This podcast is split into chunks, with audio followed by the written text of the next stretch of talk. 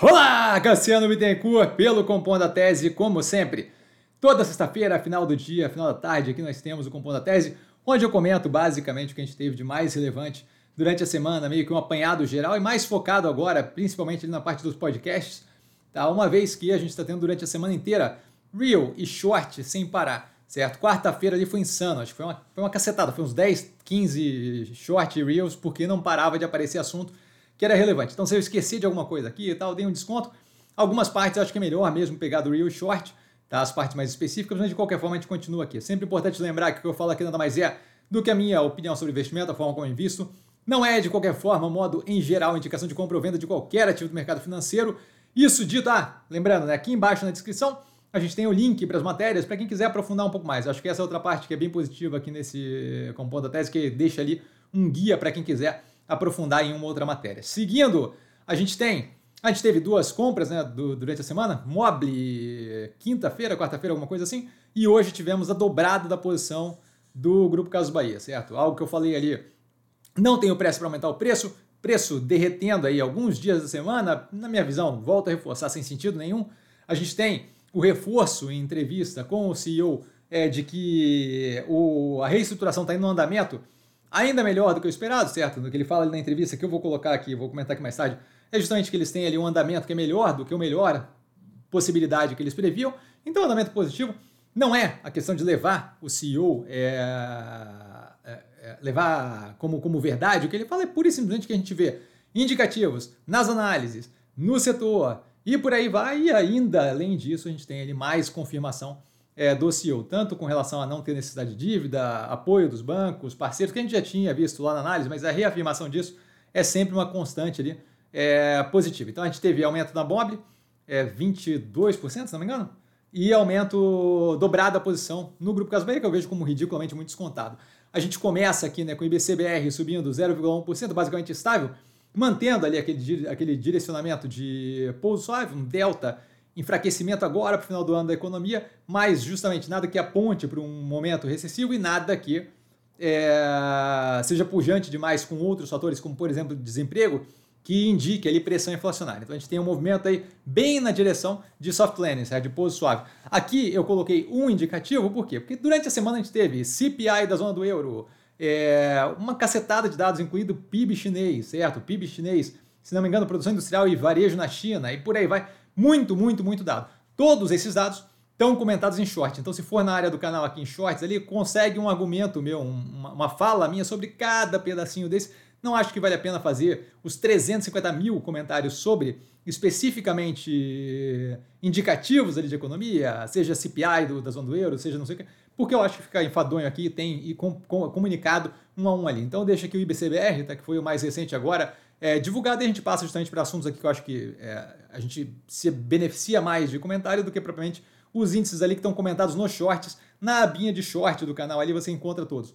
Tá, a gente tem o governo com uma cacetada imensa de meias verdades, mentiras outright, é, na, na, lata, é, intuitos ali, de, intuito de, de, vender ideias, como por exemplo Abreu e Lima, de um direcionamento que a gente já viu anteriormente não dá certo e por aí vai. Então aqui eu peguei um artigo do IBRE, do Instituto Brasileiro de Economia do, da Fundação Getúlio Vargas, da, da faculdade lá que eu fiz, tá? E eles têm aqui uma matéria explicando todo, todo o histórico é, do custo ali da Abreu e Lima, certo? Então aquela, aquele negócio que eu postei no Stories com, ah, em tal ano o orçamento era de X, em tal ano o orçamento era de Y, e blá, blá, foi aumentando, eu tirei dessa matéria, é um paper aqui, tá? onde eles justamente avaliam a fundo a questão de Abreu e Lima. Para quem quiser pegar a história para entender o porquê das minhas falas de que, olha, o orçamento não quer dizer muita coisa e foi um projeto furado e blá blá blá, porque está tendo uma tentativa de reinventar a história, de reescrever a história como se fosse. É, é, é, bizarro que eu tenho que falar isso, mas a frase foi de que era um conluio, a Lava Jato foi um conluio entre é, juízes daqui do Brasil e o serviço secreto americano, sei lá que diabo. assim, ó, o ponto é, aqui tem a, o estudo ali efetivamente do, da questão orçamentária da Abril Lima, acho que dá uma boa abertura. Para quem quiser saber é, mais sobre a questão do que o governo falou ou não falou sobre a Abril Lima, não vão faltar podcasts aqui, não faltam notícias abertas. Mas basicamente o governo vai tentar completar ali a obra, fazer, terminar esse investimento, que foi um investimento absolutamente cheio de problema, tanto de corrupção quanto problema, com, com a admissão de culpa de uma cacetada de gente envolvida, tanto quanto é, problema de, de, ineficiência, de incapacidade. Tem uma das falas ali nos podcasts que, é, não lembro agora quem foi, mas eles comentam ali que tantas as partes técnicas da Petrobras quanto da PDVSA, que estava envolvida ali junto, parte da Venezuela, não viam sentido em fazer esse projeto da Beira Então, assim, tem, tem todo um conteúdo em um material, mas aqui tem o paper, tá? E além disso, a gente tem é, o Lula dizendo, forçando, ele tentando colocar de qualquer forma o Manteiga, o Guido Manteiga, ex-ministro da Fazenda, é, ex-ex, né? Na Vale, antiga Vale do Rio Doce, a Vale 3, tá? De qualquer forma, tentando ali a, a presidência da empresa, que não faz nenhum sentido, a empresa opera como corporation, a parte que tem ali de alguma influência é a Previ, a Previ não é do governo, a Previ é um fundo de previdência dos funcionários do Banco do Brasil, o capital que está lá dentro é dos funcionários do Banco do Brasil, não da estatal Banco do Brasil, tá? Então, assim, a quantidade de, de, de, de, de, questões envolvidas aí, de governança, caráter, é, ingerência e por aí vai, é gigantesca. Tá? A gente tem ali vários podcasts que vão abranger isso, que vão abordar isso. De qualquer forma, eu coloco essas duas aqui não como referentes a Vale ou Petrobras, que geralmente a gente faz, né, falando das empresas. Eu coloco como caso geral, por quê? Porque a gente vê cada vez mais o governo usando operações ali, mesmo as que não são mais é, estatais, como o caso da Vale, tentando meter a mão e fazer o negócio acontecer, falando da, da privatização da Eletrobras, já tentaram é, bagunçar ali, e por aí vai tentando, de qualquer forma, usar como braço do governo, não do Estado, do governo, tá? especificamente mirado nos interesses do governo, deste governo dito, não do Estado brasileiro, tá? e tentando, de qualquer forma, alterar aquilo ali. Acho que para Vale menos risco, acho que é, menor aqui o, o dano que pode ser feito, dado que a operação opera como uma corporation, certo? Vários acionistas minoritários ali é, e que compõem um grupo e tal. Não acho que é tão mais fácil assim emplacar esse tipo de coisa. Para a Petrobras, eu já acho que é uma grande questão e acho que vale avaliar. A gente tem comentado isso consistentemente aqui no canal, tá? As confederações CNI da indústria e CNC do comércio é, entrando, judicializando a questão ali da isenção de compras até 50 dólares, certo? Da isenção de tributo, desculpa, das compras até 150 dólares, justamente para, se não vai ter negociação, se não vai ter conversa, vamos empurrar então de acordo, vamos empurrar então direto com o judiciário, entrando com uma DIN, uma ação direta de constitucionalidade no STF. Aliás, a título de curiosidade, para quem quiser, tá? Curiosidade, é, eu quando tive instituições do Brasil na Fundação de Vargas, o meu trabalho foi justamente sobre a DIN, sobre a ação direta de constitucionalidade, eu acho super interessante. De qualquer forma, eles entrando, questionando a, constitucionalidade da isenção de imposto, que obviamente não faz nenhum sentido, certo? Você está tirando a isonomia tributária para bens feitos no Brasil versus bens feitos lá fora. É completamente fora da casinha, não vejo como sustentável e acho que isso aí vai numa direção que não faz nenhum sentido, que eventualmente vai ter é, uma travada. Né? Mais do que isso, a gente tem é, o Haddad, eu esqueci aqui da matéria, mas o Pacheco é, comentando ali que o Haddad deu para trás, é, recuou com a questão do, da reoneração da folha, o Haddad dizendo que não, então a gente vai ver mais disputa com relação a isso daí. Não vejo condições do governo bater de frente com o legislativo e simplesmente empurrar isso na marra. Então, volto a reforçar, vejo o direcionamento citado anteriormente. Fadado a vender a alma para passar alguma coisa próxima daquilo ali ou simplesmente desistir e perder novamente, como foi o caso da, da queima do veto ali, né? da, da recusa do veto presidencial com relação à reoneração da folha tá? que deve ser levado pelo menos até 2027, de acordo com as vontades do Congresso, obviamente, vinculado a lobby, por aí vai, mas esse é o caso. Passando aos ativos que não estão no portfólio, a gente tem a Gerdau vendendo participação numa JV, numa joint venture, tá? a Diaco é, vendendo para outra parte ali, né? Joint venture geralmente junção de duas operações para fazer uma terceira que eles operam em conjunto. A segunda parte comprou o restante, 49,8%, se não me engano, por 325 milhões de dólares, 1,6 bi de reais, se não me engano, aproximadamente. A Gerdau, hoje em dia, última análise, 6 bi de caixa, não estava provavelmente, não estava com nenhum tipo de problema com relação à questão de alavancagem, 0,34 vezes dívida líquida sobre a EBITDA, então eu vejo isso daqui muito mais como um afastamento do setor siderúrgico nas partes menos positivas aí, dado o aperto no setor. É algo que a gente comenta na análise, vale a pena ver a análise dela e da Uzi Minas, para quem não está a par, mas basicamente a gente tem é, aço chinês sem tributação entrando forte no Brasil, e quando a gente olha a contraparte de uma tributação daquilo, você estaria tributando aquilo para defender as siderúrgicas, estaria tributando aquilo afetando é, pressão inflacionária, porque você aumenta o custo de, da cadeia produtiva como um todo de um monte de bem, e aí aquilo ali reflete em tudo quanto é ponto, certo? É como aumentar o custo de petróleo, certo? E na sequência, você tem todo os, todos os setores que vão ser afetados por aquilo, que são bem maiores, empregam bem mais do que o setor siderúrgico. Então, assim, é, não vejo as coisas indo na direção deles aqui. Vejo esse movimento muito na direção de, olha, a realidade é outra, a gente tem que desvencilhar um pouquinho do setor siderúrgico. Na sequência, a gente tem a 3R Petroleum, com um dos acionistas da 3R Petroleum sugerindo a cisão da parte onshore para operar em conjunto com a parte onshore da Petro Recôncavo, certo? A Petro Recôncavo, em, em retorno, daria uma ação da Petro Recôncavo para cada ação dos acionistas da 3R Petroleum, tá? E isso daí foi colocado como proposta para a 3R Petroleum, que continuaria operando apenas a parte offshore de forma sozinha. Tá? Então seria meio que uma fusão com troca de ações. Essa proposta agora, a 3R Petroleum já admitiu que recebeu a carta, vai avaliar a proposta. A Petro Recôncavo falou que não recebeu nada ainda, porque, obviamente, a proposta foi feita por um acionista da 3R, não um grupo controlador nem nada, um acionista da 3R. A 3R deve avaliar, uma vez avaliada, aí ela deve passar uma proposta consolidada para a, a Petro Recôncavo. Aí sim a gente tem algum nível ali de conversa mais de negociação. De qualquer forma, a Marra Energy, que é acionista, que tem ações negociadas em Estocolmo, é, comentou que pretende ter isso acabado, finalizado até o segundo trimestre desse ano. Tá? Daí, se, se é possível não é possível, vamos ver, mas, mas movimentou bastante ali a coisa.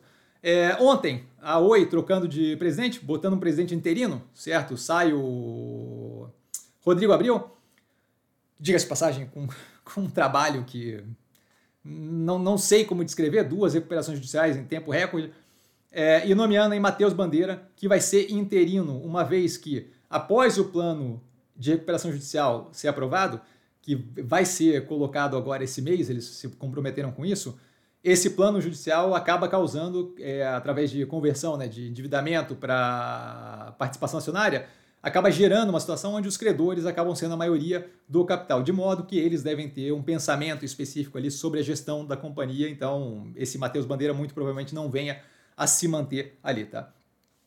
Passando aqui para a última aqui fora do portfólio, a Apivida, é, caindo ali 3% depois de denúncia de descumprimento de decisão judicial pelo MP de São Paulo, Ministério Público de São Paulo, de sistematicamente não cumprir decisão judicial. Isso daqui remete a uma fala minha de um ano atrás, quando a gente tinha uma pergunta no Seleções, que foi postado no canal, uma pergunta nos Seleções, é, comentando, né? Ah, o preço dela derreteu, não tem interesse. Não tinha interesse, porque a compra da Notre Dame tornava a dinâmica diferente, esse era um ponto, mas o segundo ponto que eu faço naquele, naquele momento é justamente o, a demonstração que eles deram de não aderência à ciência básica e, e aderência ao negacionismo de cloroquina, não vacinação e por aí vai, aquilo ali demonstra uma visão de forma de lidar e gestão dentro da operação que eu falei, olha, mais cedo ou mais tarde isso aqui vai contratar, muito possivelmente vai contratar problema. E aqui está, certo? A gente tem aqui mais ou menos, mais, mais novamente uma, uma, uma, é, uma forma de mexer, de, de, operar da gestão que mostra o quê? Mostra é, descasamento de valores, aqui vamos chamar de valores éticos e morais básicos, mas assim, é, quando você começa a ver negacionismo como uma coisa é, cientificamente bem consolidada, você começa a ver que ali tem alguma questão, certo? E a gente começa a ter justamente receio com esse tipo de coisa. Acontece uma vez, a coisa tem uma chance grande de continuar acontecendo, de ter acontecimento em outras áreas, e aí a gente vê aqui justamente eles com problema com o Ministério Público. Aparentemente, 2 bi de reais em judicialização de processos cíveis, tá? Então, algo aí para a gente acompanhar. Passando aos ativos do portfólio, a gente tem é, o que o Mubadala quer na, na Zemp, tá? que é uma matéria da Exame, falando com fontes que não se identificam. Então, assim, algo para a gente ter ali alguma ideia de possibilidade de ser o clima que está rolando ali entre Mubadala e Zemp, mais nada que confirme nada, tá? de modo que tomar isso daqui com ceticismo, com um grão de sal, né? um grain of salt, que, que fala inglês, mas ceticismo, é, mas mostra ali um alinhamento muito parecido com o que a gente vem falando no canal, certo? Da operação querer mais liberdade para ter algum domínio sem ter que tomar controle de tudo, sem ter que é, fazer OPA nem nada, basicamente só ser um pouco mais agressiva na forma que a operação evolui com maior diversificação de, de restaurantes ali, né? é, possivelmente uma Starbucks, possivelmente um Subway que estão quebrando aí, tá? E por último aqui, nessa parte do, dos ativos do portfólio, o Grupo Casas Bahia com entrevista do CEO pela Exame, onde ele comenta ali justamente questões básicas, assim, de, que a gente comenta aqui há bastante tempo, mas basicamente reforçando, né? Que a gente não tem nenhum risco de recuperação judicial, que não tem necessidade de captação, que os bancos estão é, ali apoiando bastante, que já tem bem negociado ali a parte de é, rolagem de dívida para os compromissos de 2024, que a operação está indo, tá indo melhor na reestruturação do que eles esperavam no melhor cenário. Então, assim, vale a pena dar uma lida na matéria, é uma, uma entrevista mais longa, tá? mas vale muito a pena para quem, especialmente para quem está comprado nativo. A gente dobrou a posição nesse, no dia de hoje e a gente passa para os podcasts. E aí nos podcasts a gente começa com uma sequência, sequência de jornalistas brasileiros, CBN, Estadão e por aí vai, explicando cada uma das balelas que foram jogadas ao Léo aí durante a semana. Desde Abreu e Lima até a questão de Lava Jato foi uma, man, uma mancomunação dos Estados Unidos com o juiz brasileiro, até a parte de. Tem uma cacetada aqui, certo? Então o Meval Pereira começa com a atitude do PT. Ah, a questão do, do, do Guido Mantega Navalli também é comentada, tá? Então a gente começa com o Meval Pereira com a atitude do PT permanentemente política cai em contradição permanente, tá? Explicando. Mais uma do Merval, é, com o nome aqui do podcast, né? É uma maneira de administrar com os amigos. Imagina eu falando do Mantega Navalli. Carlos Sadenberg, é, governo está refazendo uma política que deu errado. Eu não sei especificamente do que ele está falando aqui. É, ah, está falando da, da Abreu e Lima. É, estado geral, e aí des, desmembrando todo o discurso do Lula e do governo com relação a cacetada de coisa. Tá falando ali, tese de Lula, de que a Lava Jato queria destruir a Petrobras com os Estados Unidos por trás, aí comentando isso. Mais um é, com Vera Magalhães, tá? Aí, política da CBN. Lula quer provar um ponto contra a Lava Jato com retomada de Abreu e Lima. E eu sei que parece muito direcionado, mas é que foi falado tanta, tanta abobrinha, tanto absurdo ali, que é importante, eles desmembram aqui, não adianta eu querer ficar desmembrando por um, eles desmembram aqui com fatos e evidência empírica cada um dos pontos. E aí aquilo ali a gente encerra essa primeira parte. O Wall, Wall Prime tá com um podcast sobre a outra versão da Operação Escudo que teve no Guarujá, certo? Onde morreu bastante gente tal. Acho que é interessante ouvir, mas aqui muito mais uma questão cultural. Odd Lots da Bloomberg falando sobre o crescimento da produção de petróleo nos Estados Unidos, recente, bem recente, a gente comentou isso daí num short tempos atrás, que eles bateram ali 13,3 milhões de barris por dia, o que era um milhão acima da melhor expectativa que tinha. Tá? O nome aqui, US Oil is Booming and it's upending global markets, justamente mostrando ali a perda de poder do, da, da OPEC+. Plus, tá? O The Journal, do Wall Street Journal, falando da questão da guerra do Carrefour com a PepsiCo, tá? que Carrefour, Carrefour na, na França deixou de botar os produtos, na Europa, na verdade, deixou de botar os produtos da PepsiCo, Doritos, Pepsi, por aí vai, nas prateleiras, porque falou que eles estavam subindo o preço demais. Isso aqui virou um barraco. É, para quem fala francês, eu peço desculpa a, a, pronúncia da galera americana ali que assassina o francês toda vez e falam Carrefour toda vez que é para falar Carrefour, tá? Então, bem interessante, Food Fight, PepsiCo versus Carrefour. É o The Daily do New York Times, com uma explicação mais aprofundada, com um breve histórico dos Houthis no Iêmen, que são esse. que é a galera ali que está meio que segurando a passagem pelo Mar Vermelho como refém, tá? Então o nome aqui do The Daily é, What the Houthis Really Want, falando sobre as intenções deles e por aí vai. O China Power, China Power, que é um podcast com discussões com relação à questão da China, falando sobre a questão é, de dicotomia, tanto combativa quanto competitiva entre Estados Unidos e China, com um membro representante do governo americano, do Donald Trump. Uma conversa bem interessante, ele é um membro técnico de um, de um, de um, de um espaço específico dentro da administração, então não é um membro é, ideológico do Trump, muito, muito interessante a fala dele.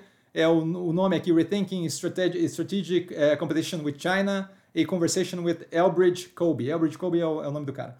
Tá? Na sequência, PBS NewsHour, da, da PBS, obviamente, falando sobre, com, com um depoimento ali de uma médica americana que trabalhou em Gaza, uma médica é, pediátrica que trabalhou em Gaza, é, durante esse período agora da guerra e está de volta nos Estados Unidos e ela contando a situação lá, acho que dá uma ideia, um choque aí de realidade do que está acontecendo, tá? E aí aliviando, agora a gente começa a aliviar com What's Your Problem, o episódio sobre é, um, empreendedor que veio da indústria de petróleo e agora toca um, um projeto de termoenergia que pode ser um pedaço daquele, daquele plano para justamente aliviar a intermitência de energia eólica, energia solar que eu comento constantemente no canal, que poderia ser hidrogênio, esse de energia é, termodinâmica é outra, termodinâmica não, termo geotérmica, acho, é, geothermal, é, geotérmica, da, da, do calor da Terra. É, é, outra forma de acabar com essa intermitência, uma vez que roda direto, e aí ele explica todo o processo e fala qual é o projeto que eles têm, é bem interessante.